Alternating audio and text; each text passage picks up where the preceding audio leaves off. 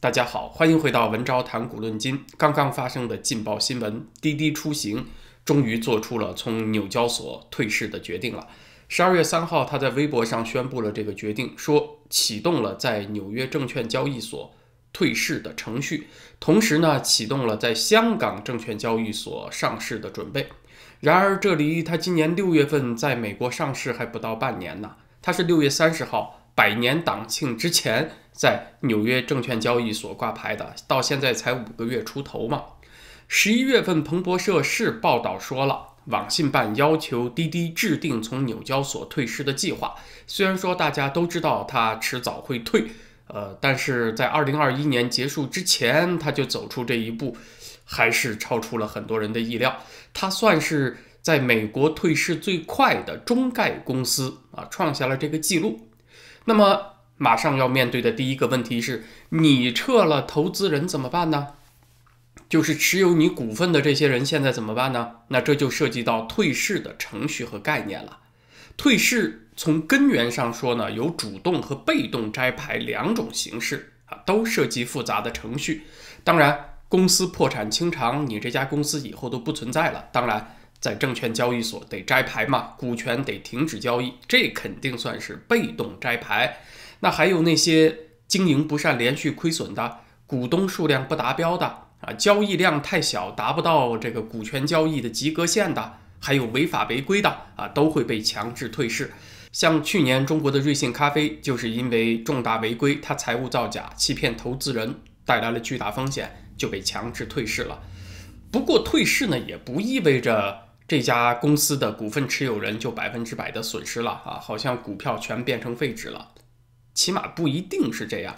大交易所退下来的公司股票还可以在场外交易，呃，有所谓的粉单交易，只不过呢，肯定投资人损失会比较大，而且你拿着这家公司的股票以后变现会很难。但是滴滴呢？它不是被动退市啊，不是瑞幸咖啡这种情况，而是主动申请退市。所以在主动申请退市这个领域里面呢，又分成转板退市和私有化退市这两种不同的情况。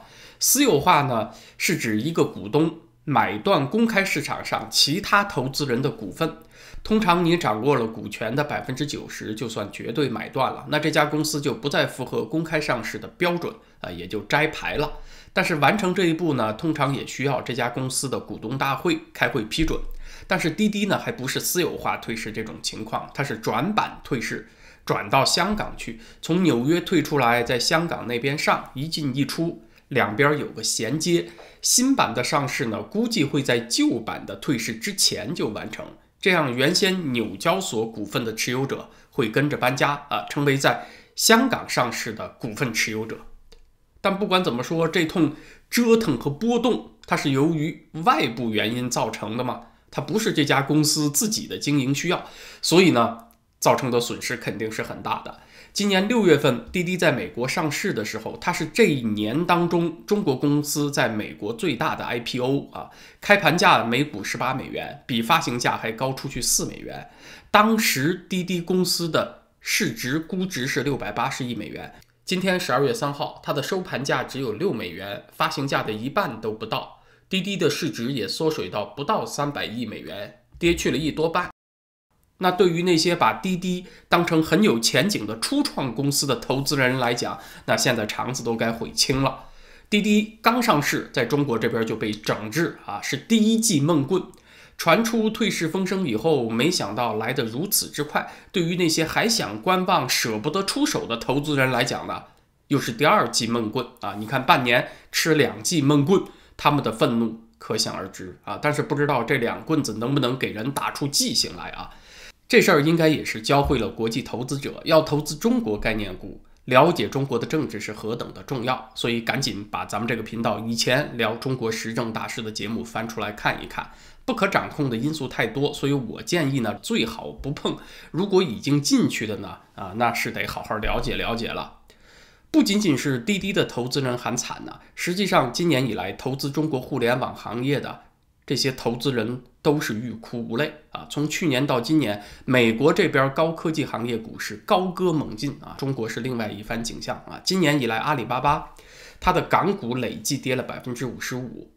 美股累计跌了百分之四十七，市值呢是缩水了三点一六万亿港元，相当于烧掉了两个美团的市值。另外，腾讯、百度、京东、快手、B 站、小米，凡是你能够想得到的中国互联网行业的弄潮儿们，刚刚发布的第三季度财报都是亏亏亏。造成亏损的原因不一，美团外卖这边送餐外卖的收入是实现了增长，但是新业务暴亏。呃，但是也可能是出于会计上的故意设计，把新业务设计成亏损。但是另外一个还没有上市的互联网巨头字节跳动，它的营业收入增长都停下来了，主要原因是广告收入占了它全部营收的百分之七十。那今年广告收入拉不上来啊，所以它整个营收也就增长乏力。它旗下的今日头条已经站在了亏损的悬崖边缘上。京东这边呢是营业收入有增长，但是它投资有巨亏，所以两相抵扣，造成它的第三季度也净亏了二十八亿元。由这个互联网行业一片哀鸿，我首先想到的是什么呢？就是中国码农们的年终奖恐怕要泡汤了啊！要知道，IT 和互联网行业曾经它的年终奖在中国各行业里面还名列过前茅，但是二零一九年已经迎来转折点了。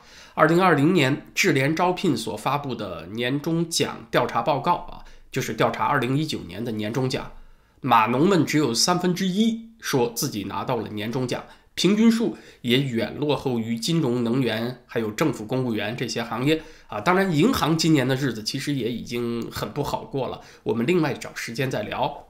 而今年中国互联网巨头们又是一片巨亏。那我估计码农们的年终奖又要大滑坡了。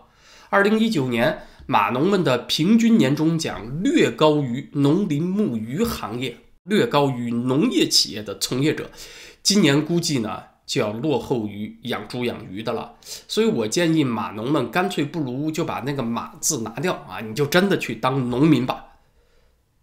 所以我想到的第一件事情是码农们一语成谶呢。本来取这个名字是自嘲的，没想到真的预言了自己的职业发展前景。看来连外号啊都不能随便乱取啊。第二件想到的事就是，当码农真的变成农民以后啊，由码农变成真农之后，那中国真的就得在这个中等收入陷阱里面待着了啊。共同富裕就要变成共同贫穷，这事儿就得坐实了。不久之前，我们在会员网站一期节目当中谈到了中等收入陷阱这个话题啊。那一集话题是巴西为何哭泣？因为巴西是一个很典型的掉入中等收入陷阱的国家。所谓中等收入陷阱呢，就是指一个后进的工业化国家，它的工资水平提升以后啊，发现自己本国制造业啊没有办法和更加廉价劳动力那些国家竞争了啊。他们的那个初级制造业产品更加便宜啊，所以我这边就没有竞争优势了。而本国呢又缺少高附加值产业来创造足够多的高收入职位，所以国民收入就长期陷入停滞，社会也陷入动荡不安。所谓中等收入是一个很宽的范围，按照世界银行的标准，人均国民总收入从一年一千零四十六美元到一万二千多美元啊，这么大一个区间都算是中等收入国家。二零二零年，按照中国政府的说法呢，啊，人均国民总收入已经过万了，算是迈入了中等收入国家比较高的那一阶梯了，眼看就要迈过中等收入国家的坎儿了啊！不过呢，也不能高兴太早，看似迈过这个坎儿的都有掉回来的，比如巴西，巴西在二零一一年，它人均 GDP 都超过了一万三千美元了，你只从数字看，它都进入了高收入国家梯队了，它是金砖四国。之首以人均水平算啊，它是英文“砖头”这个词儿开头那个 B，可是呢，它之后又掉回来了，在其后的十年，它的人均 GDP 最低啊，比十年前跌去了三分之一。所以，我们那期会员节目当中就谈这个巴西它为什么掉回来。墨西哥呢也是这个情况，从一九七零年代开始就一直在中等收入区间徘徊。那怎么样走出这个中等收入陷阱？虽然有各种不同角度的分析，但是比较一致的看法是，你这个陷阱怎么造成的啊？这个坑是怎么挖下的呢？哦，那是因为总是有工资更加廉价的国家和你竞争初级制造业，那自然初级制造业的产能资本都会向那些更加廉价的国家转移，那你就只能升级你的竞争对象呗，你就别跟穷哥们儿去竞争了啊，你必须实现产业升级，挤进高附加值产业竞争的圈子。韩国能走出中等收入陷阱，引擎靠的是一大批本土的原创品牌。电子行业有 LG、三星，汽车制造行业有大宇、现代。韩国的经济转型是在八十年代末九十年代初啊，也就是中国的廉价制造业崛起的时代啊，人家那会儿就赶紧转型了，看得比较远。台湾走出中等收入陷阱，牵头的产业是微电子，呃，诞生了像台积电、联华电子、华硕、红海、明基等等这样一批企业。它的创业期呢，也是在上个世纪九十年代。确实，台湾这边它的产业升级是利用到了中国大陆的廉价劳动力和市场，它是在科技产业里面重点去竞争代工这个环节啊，它不是原创的整机品牌。所以因果关系呢是这样的啊。走出中等收入陷阱，你就要创造高收入的工作机会，而这样的工作机会呢，是来自于高附加值的产业。高附加值的产业又来自于哪儿呢？哦，是来自于创新。创新呢，又集中于高科技啊。所以呢，你要升级到共同富裕，而不是调回到共同贫穷。引擎就是科技产业啊。当然不是说只有科技产业是高附加值的。比如服务业和教育产业，它也有很高的附加值，它也是同样靠创新驱动的，所以和科技呢是同一个脑子。因此，现实是当今世界服务业发达的地方呢，多数科技也发达，教育也发达啊，它都凑到一块儿，基本上在现实当中就是一回事儿。所以问题就来了啊，现在习近平这儿嘁里咔嚓对互联网行业一顿狂锤猛打，你还咋共同富裕嘞？滴滴被网信办要求从美国退市，国内的互联网企业不断的受到严厉处罚啊！最新消息是，那个豆瓣网也被罚以巨款啊，被这个网监部门约谈了。这说明对这个行业政策环境很不友好。那请问谁还愿意投资呢？就不太敢了嘛？你这边监管和重税双全齐下。啊，因为还要计划征收数据税嘛，不让投资人安心赚钱，自然投资意愿降低。行业亏损以后，资本注入又少，那当然用于研发的投资也会减少，创新的力道也就下来了。呃，当然有人可以说，现在受到打击的都是民营企业啊，是无序扩张的资本啊，我们国有资本很有序的。